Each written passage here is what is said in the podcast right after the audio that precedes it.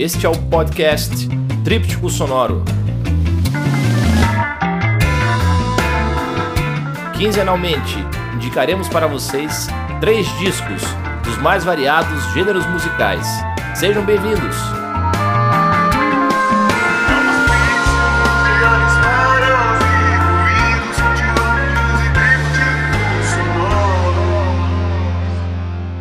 Para essa quarentena, resolvi indicar três discos que são assim, bastante diferentes entre si e servem para diversos estados de humor. Com essa, o aumento aí né, das plataformas de streaming, mesmo com a expansão do YouTube, hoje nós temos possibilidade de, de, de ouvir diversos discos e artistas que há pouco tempo nós dificilmente teríamos acesso. Um deles é o Luiz Pérez, um músico etnógrafo também mexicano, o disco que eu indico dele chama El Ombligo de la Luna. O álbum inteiro tem no YouTube, foi gravado no México em 1981. Bom, o Luiz Pérez, ele é um dos maiores pesquisadores de música pré-colombiana na região do México. Ele nasceu na cidade do México em 1951 e começou a fazer diversas pesquisas com, com, a, com as línguas, né? Ali da, toda da região do México de uma forma geral, né? também na Guatemala, etc.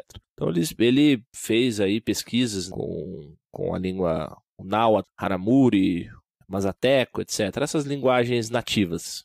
E ele recolheu também diversos cantos, cantos tradicionais e formas de musicalidade indígena. E aí ele gravou esse disco, um disco muito interessante, que usa alguns instrumentos pré-colombianos que ele recolheu e o Luiz Pérez, ele, ele é um excelente músico e ele mescla isso, né? Faz umas as chamadas mixtapes, faz umas mesclagens, edições com, com sintetizadores, com baixo, com instrumentos modernos também.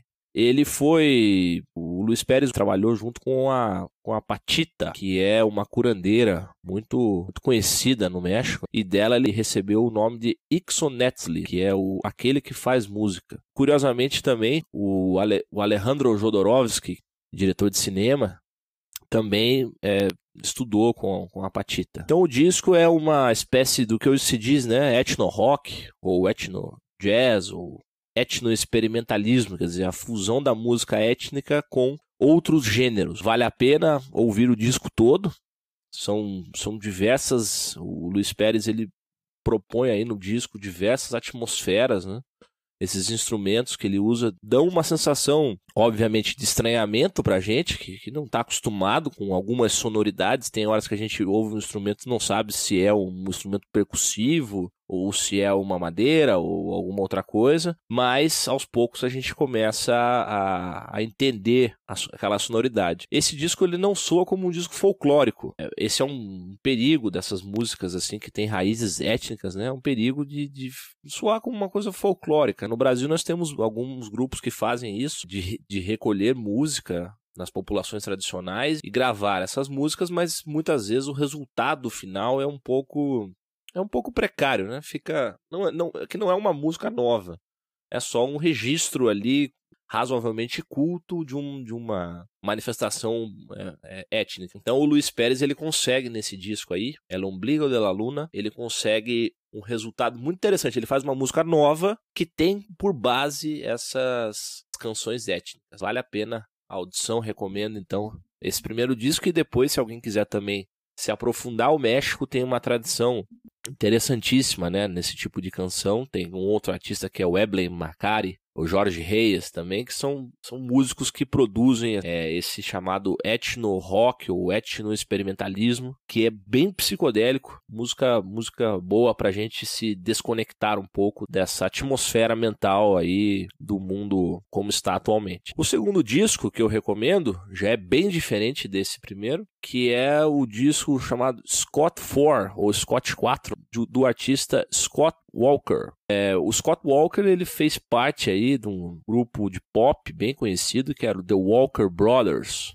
Eles não eram irmãos, mas escolheram esse nome. E foi um grupo montado, mais ou menos assim, para poder fazer uma, uma frente, né? Ah, os Beatles, enfim, toda aquela moda que havia de música pop. O surgimento ali daquele, daquele fenômeno de massa, né? Do pop. Então o Scott Walker fez parte dessa, do, desse grupo, The Walker Brothers. Alguns discos até de antes da década de 1970 do The Walker Brothers são discos com algumas coisas interessantes, né? E depois eles se reuniram novamente e fizeram uma música mais é, de vanguarda, que influenciou inclusive diversas bandas aí do new wave, pós-punk, tudo isso que aconteceu ali no começo da década de 1980. Bom, sobre esse disco Scott 4, Scott 4, eu, eu discuti muito com alguns amigos, né? Porque eles que também gostam do Scott Walker, disseram que o Scott 3, né, o Scott 3 é, é melhor.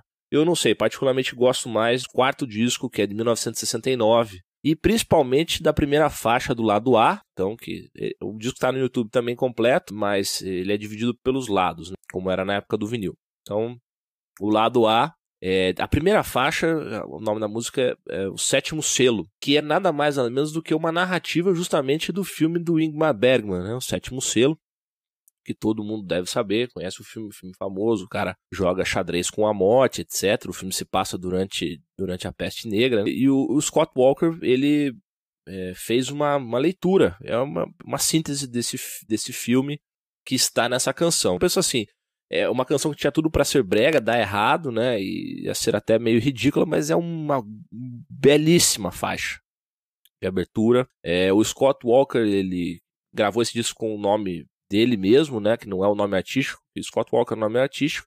O nome dele é Scott Engel. Né? E ele tem um. É um barítono, tem uma textura vocal muito bonita. Inclusive, ele é muito admirado, né? O Scott pelo David Bowie e pelo Tom York, do Radiohead. Quem ouvir o, os discos do David Bowie vai perceber que muitas vezes o timbre do David Bowie é quase uma reprodução é, do timbre do Scott Walker a forma de cantar, o fraseado todo é muito semelhante.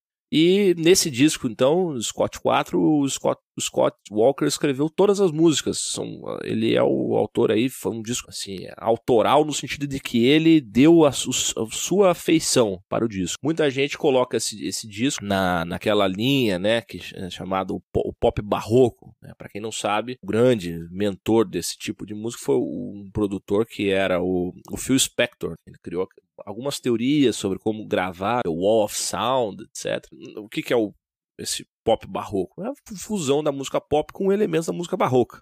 Então nós podemos perceber aí, é, nesse disco é, é bem fácil de notar como esses elementos se, se reúnem para formar uma terceira coisa. Não é nem pop nem barroco. É, é um tipo de, de é um gênero musical que tem tudo para dar errado também. Pode ficar muito cafona, mas o Scott Walker consegue transitar muito bem nesse, nesse gênero e principalmente por conta da sua potência vocal e da sua interpretação das canções, que é tocante, muito bonito mesmo, vale a pena. E por último, um disco brasileiro, entre tantos discos interessantes e bons de se ouvir aí da música brasileira. Eu sempre digo que é a melhor música popular do mundo.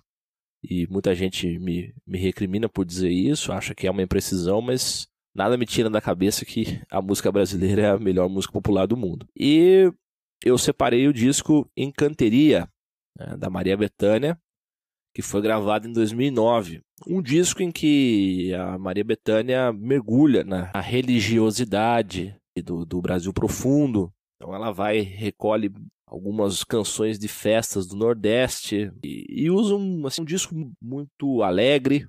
Algumas faixas são mais, mais interessantes do que as outras. Eu gosto, inclusive, muito, acho que a, a melhor faixa do disco é essa que dá nome ao álbum Encanteria. Canção do Paulo César Pinheiro, escrita pelo Paulo César Pinheiro, que deve ser aí, é um dos grandes compositores da música do nosso país. E é uma música que remete a uma série de manifestações é, religiosas do Brasil. Tem a música que também é do Paulo César Pinheiro, em parceria com Pedro Amorim, que é a linha de caboclo, então que a Maria Bethânia canta todos os nomes das, das entidades das linhas de caboclo. E outras faixas também, o disco como um todo é muito bonito. Tem uma faixa que tem a participação do Gilberto Gil, do Caetano Veloso.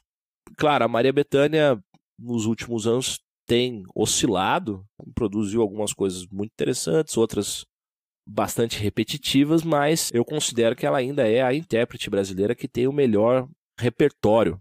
A gente poderia até discutir se ela é a melhor intérprete de música brasileira. Talvez não seja, porque ela transita numa faixa que é sempre razoavelmente confortável para o modo dela cantar e, e para o estilo estético que ela adotou. Não se arrisca muito.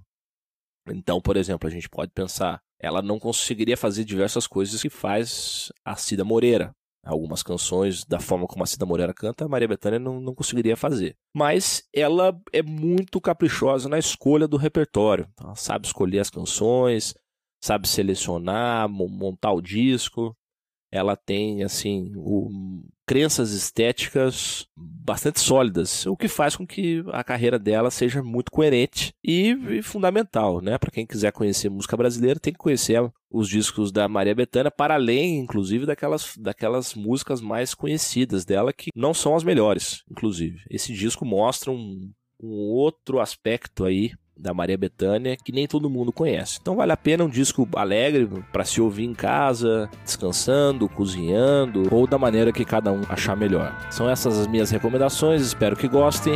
Muito obrigado.